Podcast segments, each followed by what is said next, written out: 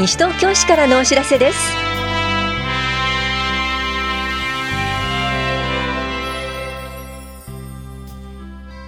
今日は市民税都民税の簡易な所得税の確定申告の相談申告の受付窓口。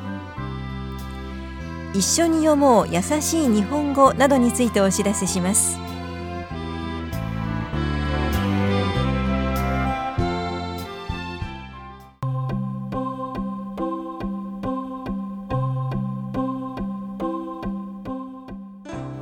2月17日から税の申告が始まります。申告期間は3月16日までです。市役所では市民税都民税と簡易な所得税の確定申告の相談申告の受付窓口を設けています。棚視聴者は2回展示コーナーで2月17日から3月16日まで。本屋庁舎は1回臨時窓口が2月10日から3月9日まで防災センターが3月10日から16日まで窓口を設けます。1月31日から2月7日まで開設する出張窓口もご利用ください。また防災センターでは2月10日から13日まで税理士による無料申告相談を行います。申告書を作成して提出することができます。いずれもお越しの際は1月15日号の広報西東京4面の申告の際に必要なものをお持ちください。なお市で相談できる所得税の確定申告は給与所得者の還付申告や公的年金など簡易な申告です。内容が複雑な相談については税務署へご相談ください。棚視聴者市民税課と東村山税務署からのお知らせでした。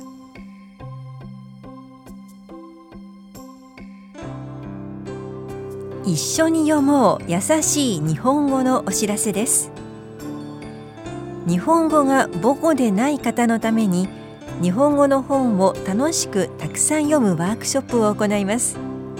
ひらがなが少し読めれば参加できます。この講座は日本語が母語でない方を対象に2月8日土曜日午後2時から4時まで田無公民館で行われます。受講ご希望の方は電話、メールまたは直接窓口でお申し込みください。お申し込みの際には日本語の本を読んだことがあるか日本語のレベル初級中級上級をお知らせください。なお定員は20人です。お申し込みお問い合わせは中央図書館までどうぞ。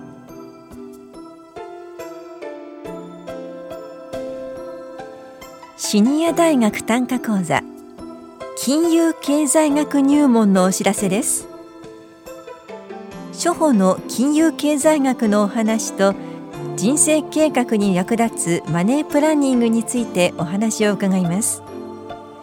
この講座は3月9日月曜日と13日金曜日の2日間いずれも午後2時から3時45分まで田梨総合福祉センターで行われます。受講できるのは西東京市在住で60歳以上の方です。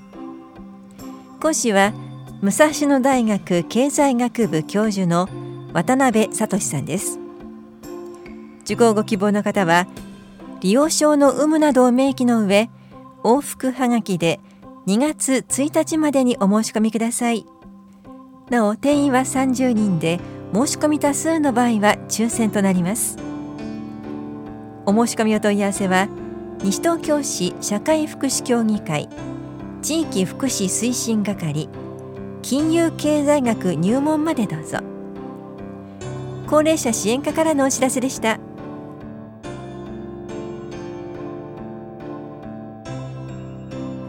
消費者団体の登録についてお知らせします。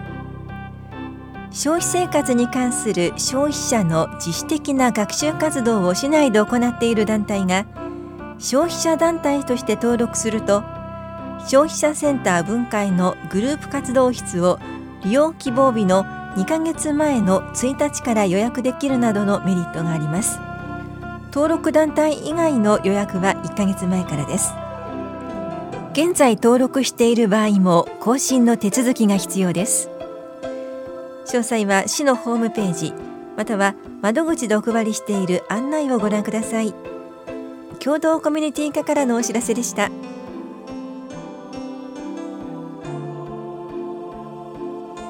消費生活相談よりパソコン使用中の突然の大きな音と警告表示についてお知らせします。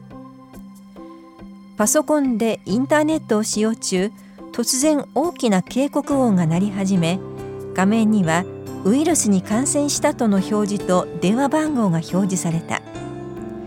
慌てて電話をかけると片言の日本語を話す担当者からセキュリティソフトの導入とサポート契約が必要と案内された。そこで言われるがまま代金5万円をカード決済したがよく考えるとセキュリティソフトはすでに入れている。騙されたのかもしれない。このような相談が寄せられました。同様の相談事例から警告表示は実は単なる広告でありウェブサイト上で広告が表示される仕組みを悪用したものと考えられています。そのような表示が出た場合は慌てずに画面を閉じましょう。それでも画面が消えない場合はブラウザを強制終了するか再起動してください。カード番号を相手に伝えてしまった場合は消費者センターに相談してください。交渉の上解約可能な場合もあります。システムに関する対処法については IPA 情報処理推進機構のホームページに詳しく載っています。消費者センターからのお知らせでした。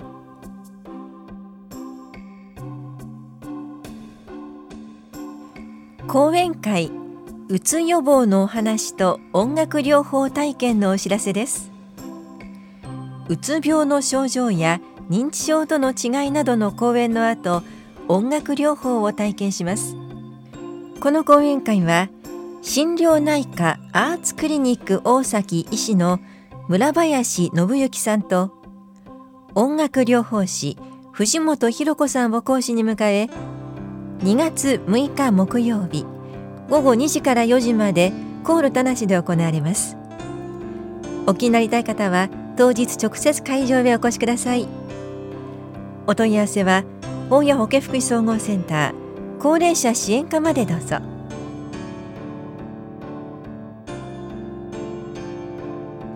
心身障害者障害児施設緊急一時保護の利用登録開始のお知らせです。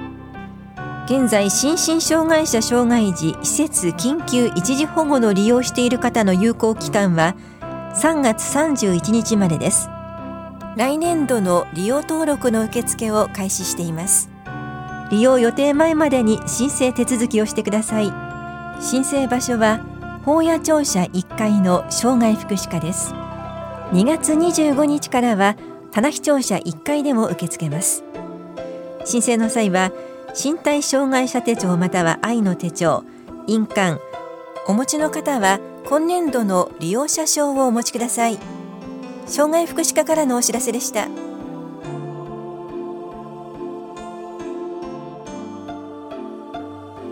リハビリ窓口相談のお知らせです。リハビリに関する相談を希望する方と関係者を対象にリハビリ方法や福祉用具住宅改修などについて理学療法士による相談を行います。2月5日水曜日午後2時15分から3時15分までと2月20日木曜日午前11時15分から午後0時15分までいずれも法や保健福祉総合センターで行われます。相談ご希望の方は前の日までに電話でお申し込みください。お申し込みの問い合わせは健康課までどうぞ。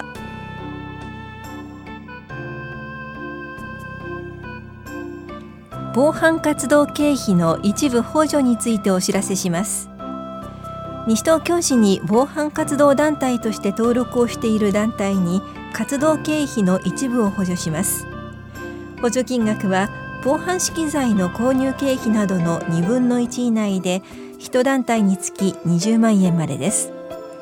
ただし申請多数の場合補助金額を減額調整する場合があります。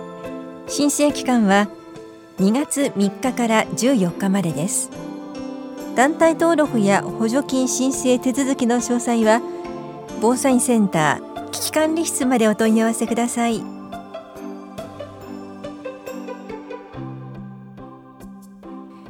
キャッシュレスポイント還元事業におけるキャッシュレス使い方講座のお知らせです。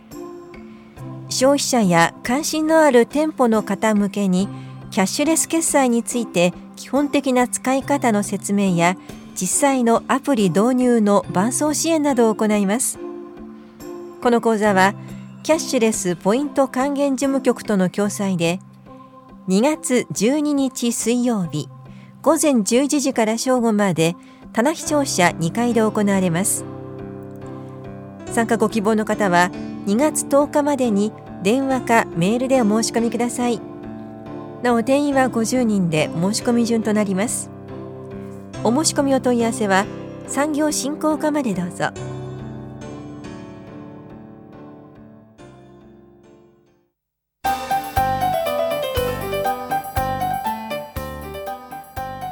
庁舎統合に向け2月以降順次移転する窓口をお知らせします。平成28年に策定した庁舎統合方針に基づき2月以降順次現在の法や庁舎内の部署窓口を移転します。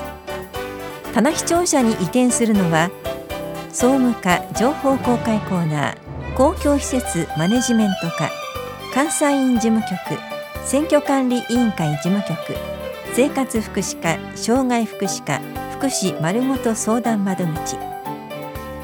ただし第二庁舎に移転するのは文化振興課スポーツ振興課産業振興課共同コミュニティ課教育支援課教育企画課学務課教育指導課社会教育課子育て支援課保育課児童青少年課地域共生課高齢者支援課。法屋庁舎の法屋保健福祉総合センターと防災センターに移転するのは危機管理室市民課の法屋庁舎総合窓口福祉の相談窓口。法屋東分庁舎に移転するのは都市計画課住宅課交通課建築指導課道路管理課道路建設課幼稚課下水道課です。それぞれの部署の主な業務内容や現在の場所移転後の執務開始日などについては1月15日号の広報西東京10面などでご確認ください。関西課からのお知らせでした。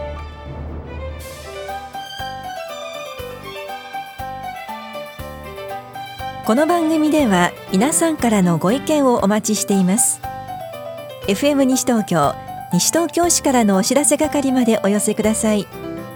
またお知らせについての詳しい内容は広報西東京や西東京市ウェブをご覧いただくか西東京市役所までお問い合わせください。電話番号は042-464-1311 042-464-1311番です。以上西東京市からのお知らせ。亀井さゆりでした。